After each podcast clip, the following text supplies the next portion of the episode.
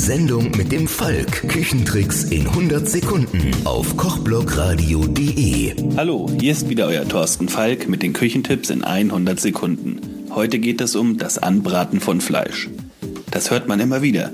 Man sollte Fleisch scharf anbraten, damit sich die Poren schnell schließen und das Fleisch saftig und zart bleibt.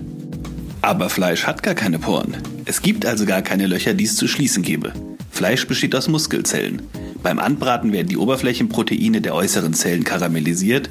Die sogenannte Maillard-Reaktion sorgt für die wohlschmeckende Kruste. Es gibt aber keinerlei Anzeichen dafür, dass diese Kruste wasserdicht ist und den Fleischsaft im Fleischinneren zurückhält. Ansonsten würde sich ja auch kein Bratfond in der Pfanne bilden oder unter Steaks die berühmte Saftlache bilden, sobald man sie auf den Teller legt. Poren bzw. richtige Löcher, durch die der Fleischsaft nun wirklich austreten kann, schafft man übrigens durch die Unart, das Fleisch mit der Gabel anzustechen, um es zu wenden und zu drehen. Profis raten zum Garen bei niedrigen Temperaturen, wenn das Fleisch saftig bleiben soll.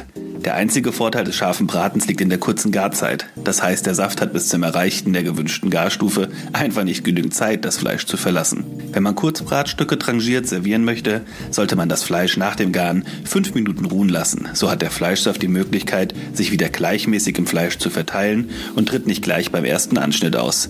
Sieht auch nicht so schick aus auf dem Teller. Hat man das Fleisch bei Niedertemperatur gegart, muss man natürlich nicht warten, sondern kann gleich loslegen. Auch wird immer wieder behauptet, man solle das Fleisch erst nach dem Garen salzen, weil ihm sonst durch Osmose die Flüssigkeit entzogen würde. Das stimmt, aber dieser Vorgang tritt erst nach 15 Minuten ein, also wenn das Kurzgebratene die Pfanne längst wieder verlassen hat. Dieselbe Begründung wie oben. Die Zeit reicht nicht aus, um dem Fleisch den Saft zu entziehen. Allerdings kann man durch Salzen nach dem Garen das Gericht optisch aufwerten, besonders wenn man grobkörniges oder farbiges Salz zum Würzen verwendet. Das war's schon wieder mit den Küchentipps in 100 Sekunden.